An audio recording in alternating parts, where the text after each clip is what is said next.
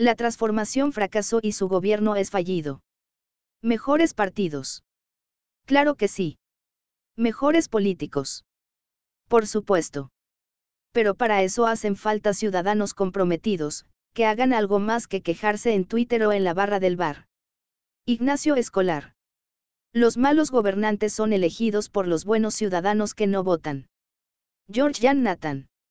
Lo más maravilloso de la historia es la paciencia con que hombres y mujeres se someten a las cargas innecesarias con que sus gobiernos los abruman. William Bore. La transformación fracasó y su gobierno es fallido. Por Jorge Arturo Estrada. El presidente no detiene la marcha, avanza implacable y aplasta a los que se le oponen. Combate a quienes lo desafían, los dobla, los encarcela o los hace replegarse. Le conviene la polarización y polariza cada día. Su partido es caótico, dividido y disperso, así lo prefiere y así los domina, y, al que no le guste que se vaya. En la actualidad, Andrés Manuel es el único líder eficiente en lo político. Los demás no tienen estatura para enfrentarlo, mucho menos para detenerlo. Es el único con un plan en marcha rumbo a la sucesión, el maximato o la reelección. Por lo pronto, destruye al INE y a la democracia por medio de sus dóciles legisladores. Mientras los ciudadanos, apáticos, solamente miramos. López Obrador, sabe que no es invencible. Las dudas lo asaltan. Los clasemedieros, los arribistas, son un peligro electoral para su cuarta transformación, impredecibles. Por eso, requiere desprestigiar al Instituto Nacional Electoral y se dispone a mutilarlo, mientras termina de demolerlo. La transformación ya fracasó y su gobierno es fallido. El presidente está obsesionado con el poder y ya nos metió en esa dinámica. Morena es él, los seguidores son suyos. Que se vaya quien quiera y muy pocos lo seguirían, no tienen estatura. AMLO proyecta que con cualquiera de sus tres corcholatas obtendrá los votos necesarios para ganar. Supone, y así lo pide, que sus seguidores fervorosos votarán masivamente por su designado, por el ungido. De esta forma, tiene a la mitad del país seducida por sus rollos o por sus becas. La otra mitad, está molesta pero descabezada y despolitizada, no hay líderes. La clase política mexicana, siempre tan nefasta, está atemorizada por el poderío del tabasqueño, así, obedecen y negocian, se doblan por las buenas o por las malas. Así, sin líderes reales, los priistas de todos los tamaños, ni siquiera pueden derrocar a su dirigente, Alejandro Moreno, que se convirtió en un elemento tóxico que todo lo contamina y lo envenena. El PRI ya es solo es la tercera fuerza política del país, ya solamente le quedan dos gubernaturas que estarán en disputa el 2023, el estratégico Estado de México con su padrón de 12 millones de electores y su presupuesto anual de más de 300 mil millones de pesos, y Coahuila, que tiene un padrón de 2.250.000 y un presupuesto de 60 mil millones, solamente. Para tener una idea, la lista de electores de la Ciudad de México es de 7.700.000 votantes. En ambas entidades, el PRI requiere ir en alianza con el PAN y el PRD para poder competir contra el tsunami morenista. Si fuera en solitario, perdería. Hace cinco años, ganó, en los dos estados, por menos del 3% de los votos, y lo logró por la dispersión del voto anti-PRI entre varios candidatos y con una ayudadita del Tribunal Electoral para el caso coahuilense. El Estado de México está en riesgo de perderlo el 2023, el gobernador Alfredo del Mazo podría negociar con AMLO, traicionar y convertirse en embajador de exilio dorado. En Coahuila, la elección se percibe también muy cerrada. Todas las encuestas marcan empate técnico entre la Alianza y Morena. Manolo Jiménez, es el más competitivo de los aliancistas y por los morenistas el voto sería igual por Armando Guadiana, que por Ricardo Mejía y que por Luis Fernando Salazar. Aunque, fue evidente que quien les metió intensidad a las precampañas fue Mejía Verdeja, quien con su estilo cimbró a los liderazgos tricolores, los puso nerviosos, reclutó a prianistas marginados, en todas las regiones, y se convirtió en el enemigo a vencer. Sin embargo, la respuesta de López Obrador ante las protestas del lagunero fue brutal, si no les gusta que se vayan. La decisión de López Obrador, de apoyar a Armando Guadiana para ser aspirante morenista para el 2023, causó alivio entre los priistas y en algunos hasta alegría. Ellos, ya piensan que no será tan difícil vencer a don Armando, quien ha perdido en dos de las tres elecciones en las que ha participado en los últimos cinco años. Ricardo, seguirá en su cargo actual y será ayudante en los casos del agua en la laguna y de AMSA. En el estado norteño, el grupo en el poder ha perfilado a Manolo Jiménez desde hace cuatro años.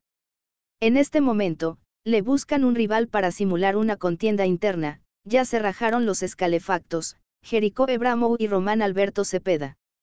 Lo cierto, es que Miguel Riquelme será el último gobernador priista que no tenga que dividir el poder con sus aliados, bajo un contrato de coalición. Será el fin de una era de más de 90 años. Para completar el escenario, el movimiento ciudadano ya mueve sus piezas. En el caso Coahuila, el MC ronda los cuatro puntos en las encuestas, no tienen ninguna posibilidad de ganar. Su rol será intentar captar a los indecisos, a los que repudian a panistas, morenistas y priistas. Su máxima figura local es Alfonso Danao, un personaje que no emociona a muchos, ni en redes ni en vivo. Él perdió su chispa hace años.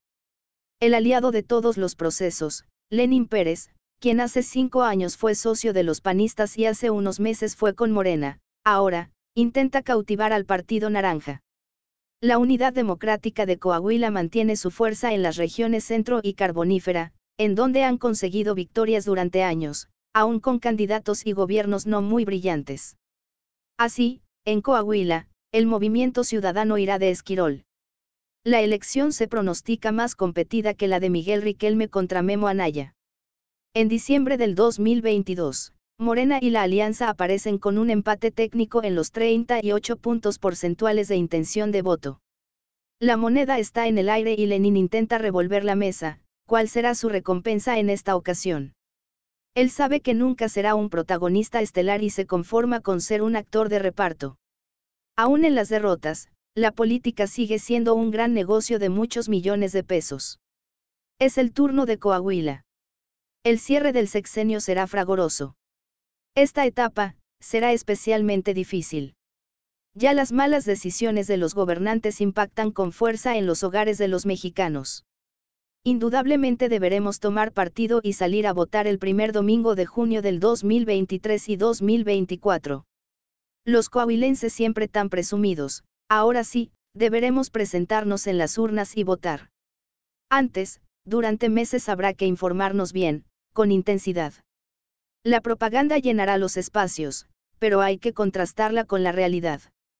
Se trata de la seguridad y la prosperidad de nuestras familias, de los sueños de progreso que cada uno tenemos y para lo que nos hemos esforzado durante años.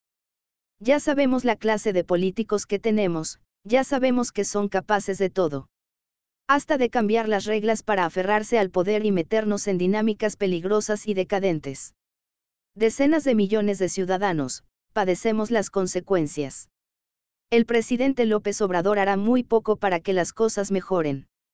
No lo pudo hacer durante cuatro años, Menos lo hará en la actualidad, cuando el tiempo se le agota. Cuando siente que el poder se le va de las manos. Además, él ya está inmerso en lo electoral. Para él, es indispensable mantener a la cuarta transformación en el Palacio Nacional a cualquier costo, y, de cualquier manera. Ya quedó claro. La transformación prometida toma forma. La 4T de México, se consolida como un país con más pobres, con políticos corruptos vestidos de guinda, con el PRI aplastado y cooptado, con López Obrador aferrándose al poder y con el ejército convertido en su guardián.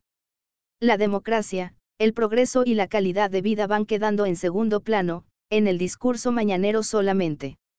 Este es un proyecto de poder político, no de desarrollo social. Lo que interesan son las clientelas electorales. El presidente está furioso. Finalmente, se percató de que la mitad de los mexicanos no lo quieren y tampoco les gusta su forma de gobernar. Al parecer, eso su ego no lo soporta. Su instinto político lo hace reaccionar y explota. Ellos, son millones de desagradecidos, arribistas y desclasados. Entonces, apoderarse del INE se vuelve indispensable, la ley no debe atravesarse en los planes del líder para transformar al país. Eso, el pueblo bueno, en su sabiduría sí lo comprende. Los otros, en sus egoísmos, no. Ya no hay contrapesos. Aislados, recelosos y conflictuados, los ciudadanos, medios y organizaciones de la sociedad civil lucen azorados e incompetentes. No pueden con el dueño del Palacio Nacional. Ante ellos parece un gigante. La democracia mexicana apesta. Somos un país sin demócratas ni ciudadanos. Tenemos más de 100 millones de habitantes apáticos, poco enterados, individualistas e influenciables. Las élites económicas y políticas han procurado generar una sociedad de ese tipo, y se han despachado con la cuchara grande. Ellos, durante décadas la fueron construyendo. Solamente en ocasiones los mexicanos nos hemos unido y hemos logrado contados triunfos colectivos. Casi siempre las cosas nos caen desde las élites, las buenas y las malas, no exigimos ni peleamos por ellas, son concesiones desde el poder. En esta ocasión, se ha dado un paso preocupante. Los legisladores así lo votaron, obedeciendo al tabasqueño que ordena desde el zócalo. Como siempre, ni nos consultaron, esos diputados y senadores, están intentando salvarse de la cárcel, de conservar sus fortunas y sus carreras políticas. Sería cuestión de no olvidar sus nombres para cuando vuelvan a aparecer en las boletas o en los organigramas oficiales. AMLO se quiere quedar con el poder. Para ello, requiere que los ciudadanos libres, y no acarreables, no voten en su contra, quiere mantenerlos divididos y sin opciones fuertes. Él está preparado para aplicar las viejas mañas de los priistas, para sacar el triunfo en el 2024. Por esa razón, demanda desmantelar al INE. Así, cada día, Andrés Manuel, desde hace cuatro años se empeña en destruir a la precaria democracia, a los escasos contrapesos y también intenta impedir la formación de una opinión pública sólida y enterada. De esta forma, va destruyendo los caminos que lo llevaron a él al Palacio Nacional. No quiere sorpresas. No quiere que nadie ajeno a él gane una elección presidencial. Estamos en un momento crucial para el país presenciamos al gobierno de los tibios y los peores. El presidente agrede a la precaria democracia mexicana. Luego, siguen los consejeros electorales y apoderarse de la Suprema Corte de Justicia. Ni más ni menos. Veremos.